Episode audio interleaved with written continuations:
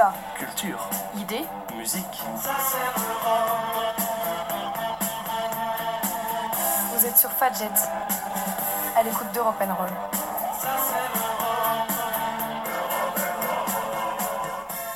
Bonjour à toutes et à tous, c'est Annelle sur Fadjet et vous êtes bien à l'écoute d'Europe Roll. Aujourd'hui, votre émission préférée vous emmène dans les étoiles avec en thématique principale le programme aérospatial de l'Union européenne.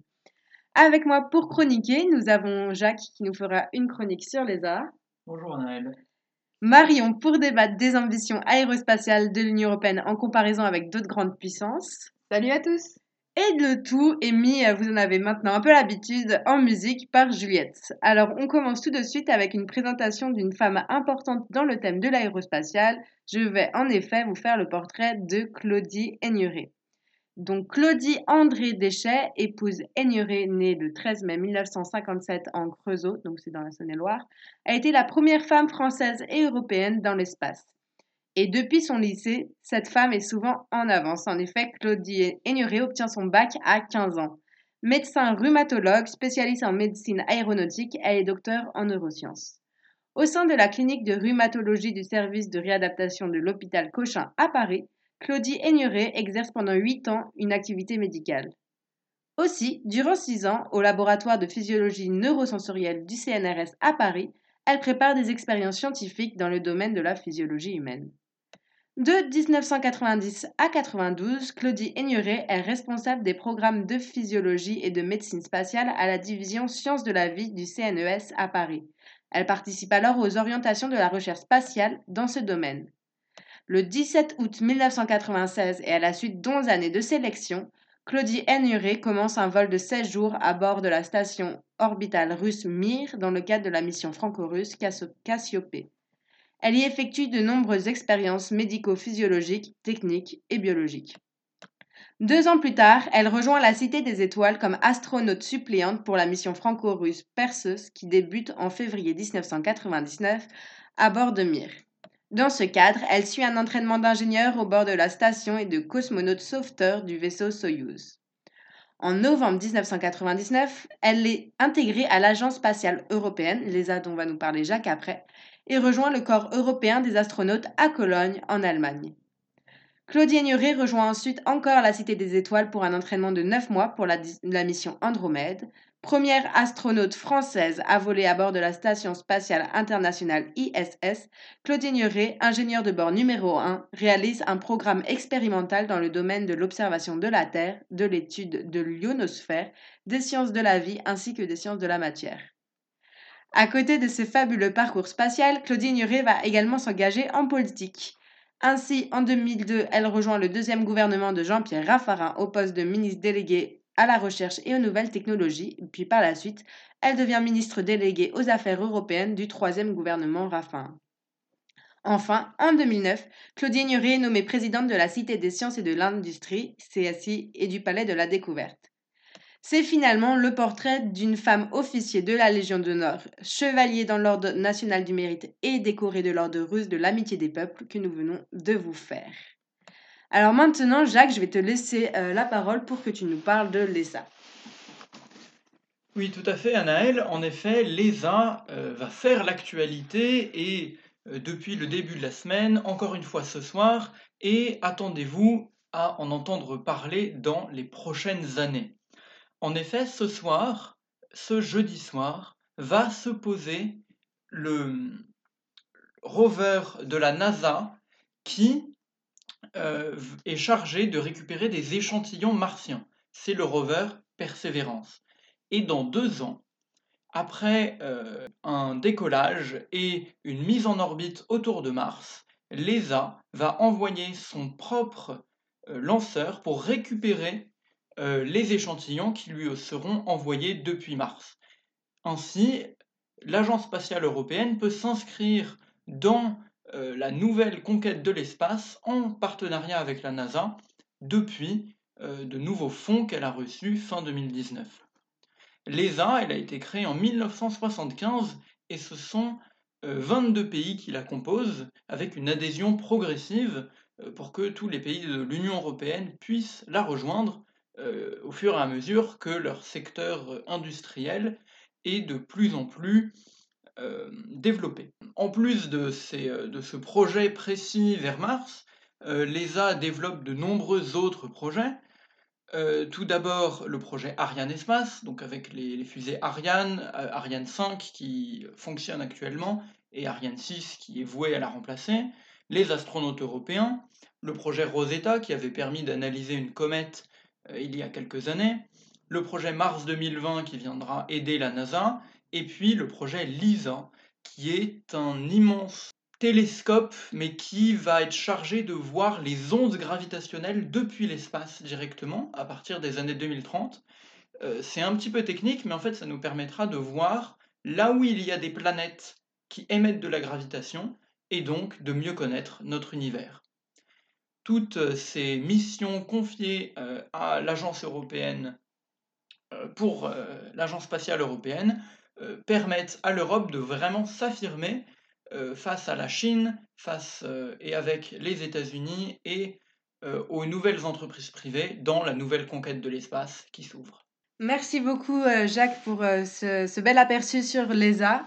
Et on rappelle juste qu'on est en train d'enregistrer cette émission le jeudi, on est le combien là? 18 février. 18 février, donc voilà, de ce, de, ce dont euh, Jacques parle, ça se passe pour nous ce soir, mais vous, vous en aurez sans doute entendu parler quand cette émission paraîtra dimanche. Donc quelques jours, quelques jours après.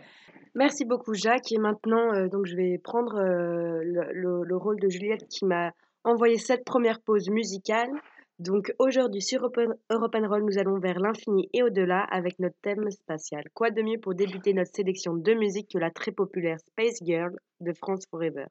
Si vous faites partie de la génération Z, un terme qu'il fait malgré tout très boomer, vous l'avez sans doute déjà entendu sur TikTok. Mais si ce n'est pas le cas, profitez. On écoute donc Space Girl de France Forever sur Europe Roll.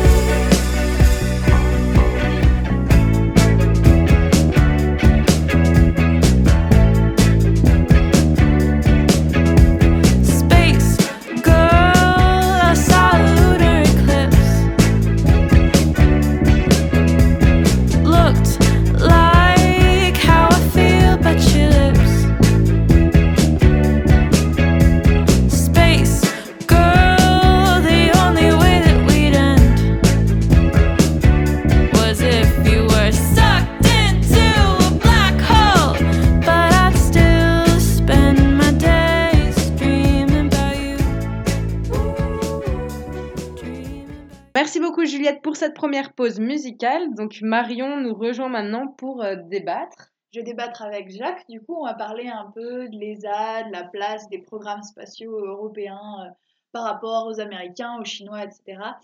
Alors, d'abord, ce qu'il faut dire, c'est que l'ESA, ça ne dépend pas de l'Union européenne. En fait, l'ESA, c'est vraiment quelque chose d'indépendant qui a été créé dans les années euh, Jacques, tu as dit 70. Et en fait, donc, qui comprend la majeure partie des pays européens, mais il y a des pays, par exemple, qui sont dans l'UE et qui ne participent pas à l'ESA. Et il y a des pays qui sont hors UE et qui sont dans l'ESA, comme la Norvège ou l'Islande. Et par exemple, il y a des partenariats assez forts avec le Canada. Alors, le Canada n'est pas non plus dans l'UE aux dernières nouvelles. Euh, et euh, donc, c'est vraiment deux entités différentes. Il faut dire qu'aujourd'hui, il y a une volonté peut-être de rapprochement entre deux entités donc qui s'occupent des projets spatiaux européens, donc entre l'ESA, on l'a dit, l'Agence spatiale européenne, et l'UE, qui depuis le traité de Lisbonne a été dotée de compétences en matière spatiale, euh, de faire des projets dans le spatial au nom de l'UE. Mais euh, ces deux entités, finalement, elles sont différentes et elles se recoupent euh, pas forcément. Et des fois, même elles rentrent en concurrence. Et par exemple, aujourd'hui un des défis pour que l'ESA et l'UE travaillent ensemble pour des projets communs, c'est le problème du fonctionnement. C'est-à-dire que l'ESA, il y a un principe qui s'appelle le, euh, le retour, je crois. Euh, ouais, le retour, la règle du retour géographique. En gros, il y a chaque membre qui va investir dans l'ESA. Effectivement, en fonction des pays, ils vont plus ou moins investir. Et en fait, euh, chaque membre participe équitablement à la mise en œuvre des programmes spatiaux compte tenu de sa participation financière. C'est-à-dire que les industries qui vont être mobilisées, on va mobiliser l'industrie par exemple française, puisque la France, elle, participe beaucoup à l'ESA.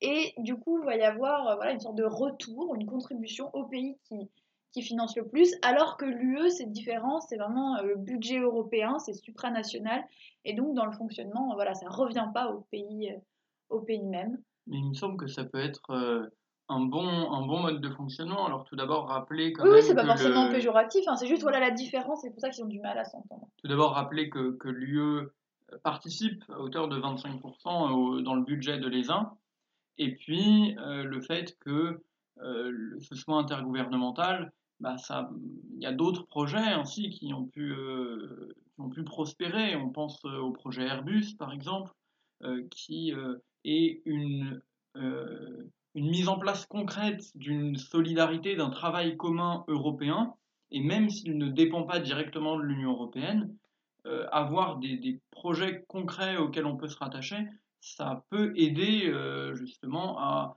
ce que l'Union européenne, en travaillant avec ces projets-là, mais sans trop changer leur mode de fonctionnement, se rapproche un peu des citoyens. Oui, c'est ça. Et puis ils se rapprochent aussi de plus en plus. Ils ont beaucoup de réunions. Il y a une sorte de conseil de l'espace qui s'est instauré il y a quelques années entre les représentants de l'ESA et les représentants de l'UE. Et chaque année, vraiment, ils, discutent des projets et de ce qu'ils vont faire. Parce que finalement, on a beaucoup parlé du spatial, euh, c'est sympa et tout, mais à, quoi ça sert le spatial et surtout quelles sont les réalisations concrètes, à quoi ça sert d'envoyer des satellites? Alors en fait, les applications sont soit civiles ou militaires. Et aujourd'hui, euh, on lance beaucoup de satellites euh, pour en fait euh, accompagner tout ce qui est Internet, les télécommunications, etc. C'est très important et ça passe par les satellites. Donc c'est pour ça que c'est aussi un enjeu d'indépendance. C'est-à-dire que si mm. ben, toutes nos communications dépendent d'un, de pour l'instant pas mal des, des satellites américains ou russes, bah il y a, y a c'est la vie quotidienne une, sorte de vulnérabilité voilà. Mm. et, euh, et c'est du coup véritablement un, un, secteur stratégique. Donc concernant les télécommunications ensuite il y a aussi l'environnement. Les satellites euh, les satellites vont pouvoir mesurer euh, on va pouvoir suivre tout ce qui est le changement climatique pour ensuite prendre des décisions publiques à la, sur un pays. Et par exemple voilà ces données sinon ces données aussi on peut les acheter aux américains mais voilà il y a toujours cette cet enjeu stratégique d'indépendance. Et ensuite, il y a les applications militaires pour. Euh, pour euh, oui, pour, pour tout ce qui est observation, pour le militaire. À noter cependant qu'il me semble que, si je dis pas de bêtises, c'est l'article 2 euh, des, des, textes qui fondent les uns qui dit qu'elle n'a pas de vocation militaire. bien sûr. Ce qui peut se comprendre vu que c'est intergouvernemental. Mais, mais toute cette, cette question d'indépendance, euh, elle se pose parce, euh, parce, que ça permet à l'Europe d'être leader euh, dans certains domaines, notamment les satellites qui vont observer le changement climatique et les, les émissions de carbone. C'est quelque chose sur lequel l'Europe travaille beaucoup, de distinguer les émissions humaines et naturelles grâce à des satellites. Et puis, sur la question de la Station spatiale internationale, euh, Anaël en parlait dans la, biographie de Claudie Ainuret, et euh, l'Europe, pour l'instant, est la seule, enfin l'ESA, pardon, est la seule à avoir garanti euh, sa contribution euh, à l'ISS jusqu'en 2030, alors que les États-Unis de Donald Trump ne s'étaient engagés que jusqu'à 2025. alors on verra si avec la nouvelle administration ça change des choses, mais on verra. Mais ainsi, l'ESA permet d'être moteur dans certains domaines de l'espace.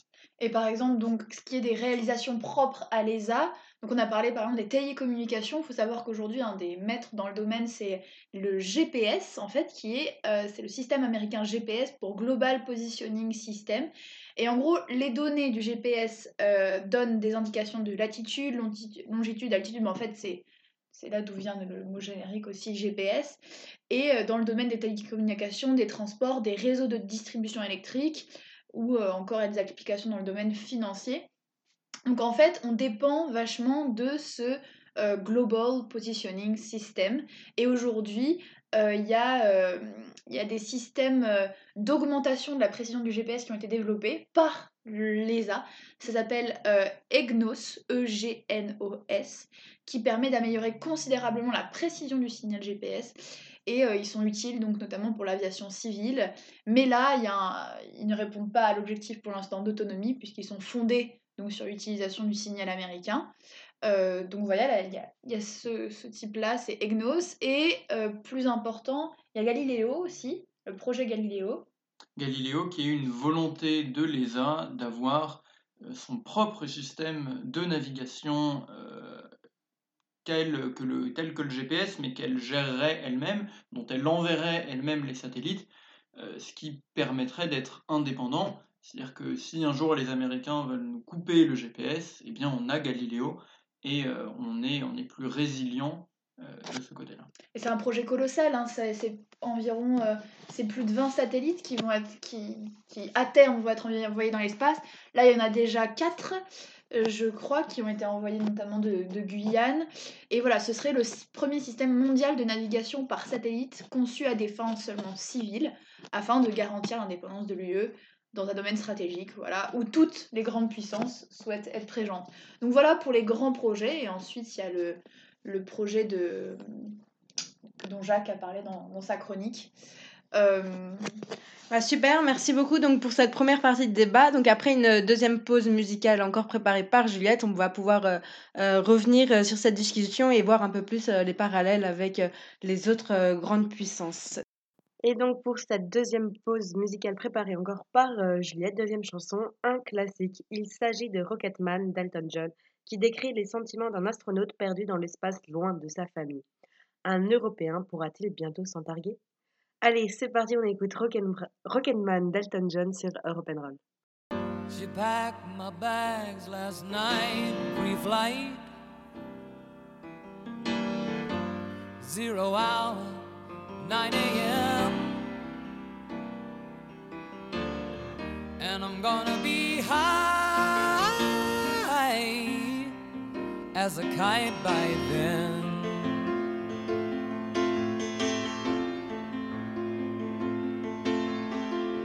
I miss the earth so much, I miss my wife.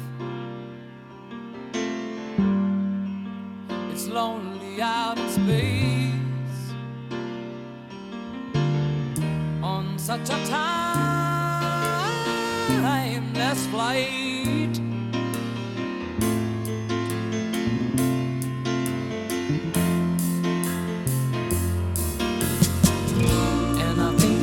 Gonna be a long, long time. Till touchdown brings me round again to find I'm not the man they think I am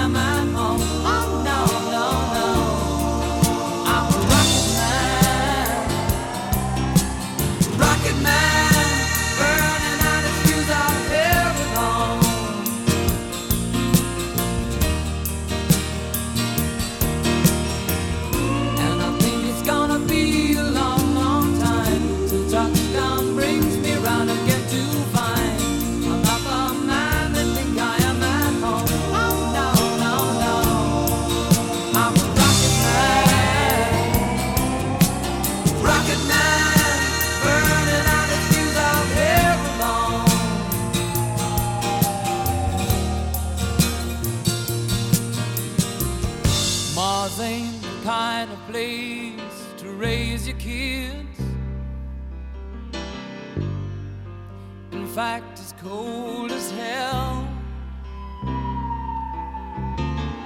And there's no one there to raise them if you did.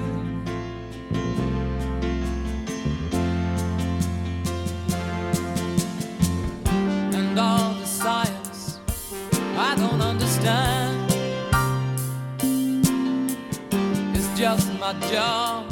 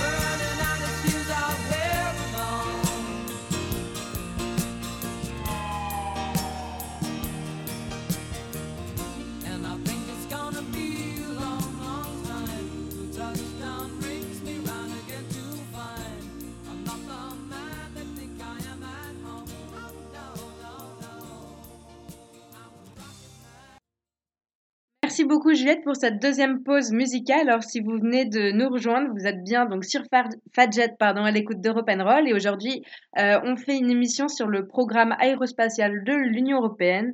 Et donc on va reprendre euh, cette discussion avec euh, Marion et Jacques donc sur justement sur les, les grands programmes aérospatiaux de l'Union européenne et en comparaison ensuite avec d'autres puissances. Pour revenir sur les projets menés par les uns, euh, il y a un projet qui va être euh, vital pour le futur de notre, exploration spatiale. C'est un projet qui vise à envoyer des petits engins qui viendront se coller à des satellites qui euh, ne sont plus en activité pour les faire sortir de leur orbite et qui retombent sur la Terre.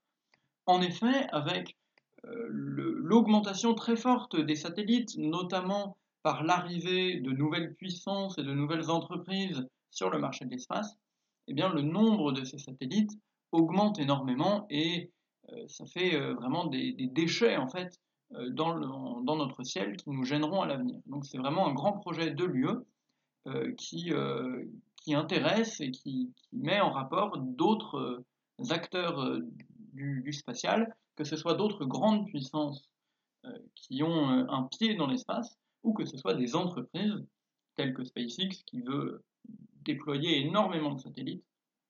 Et donc on voit encore que l'ESA euh, s'inscrit dans cette myriade d'acteurs euh, vis-à-vis de l'espace. Alors moi, quelque chose que je voulais rajouter et qui m'a un peu surpris au cours de mes recherches, c'est la position ambivalente de notre pays, en fait, la France, qui est une, une qui est une puissance spatiale, voilà, qui a mené à bien beaucoup de missions. On a énormément de chercheurs. On a le CNES, qui est le Centre national des, études spatiales, je crois, oui. Ça tombe bien. Euh, qui, qui, euh, qui, a beaucoup d'importance et tout. Et euh, donc nous, on a vraiment une ambition pour notre pays, autant civil que militaire mais on joue sur plusieurs tableaux en fait. Donc voilà, pour notre pays, on a beaucoup d'ambitions. On a aussi des ambitions pour euh, l'ESA, donc on contribue énormément au budget.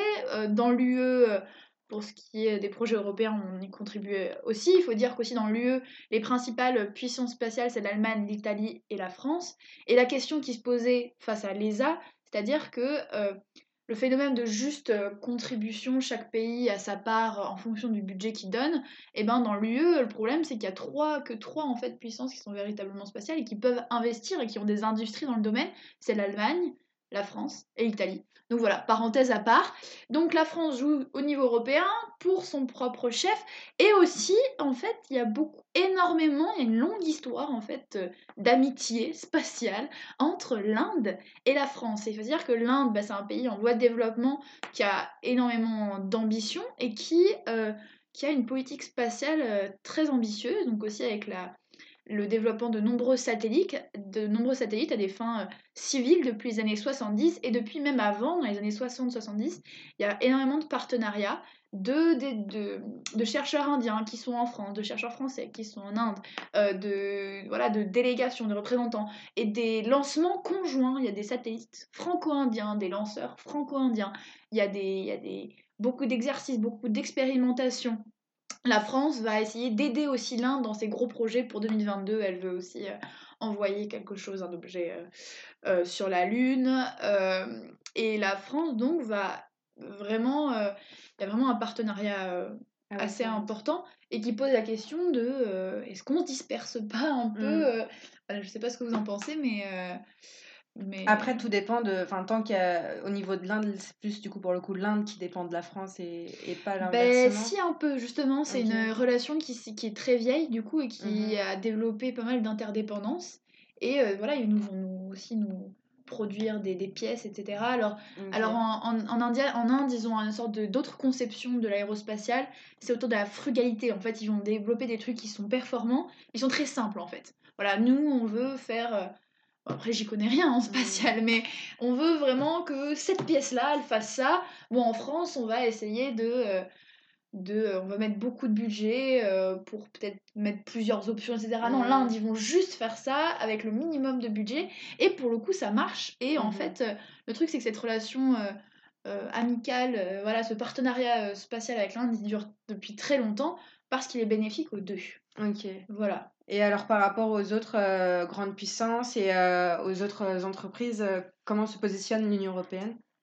Les uns a eu quelques accrochages, on va dire, avec notamment SpaceX dans les, nouveaux acteurs de la conquête spatiale.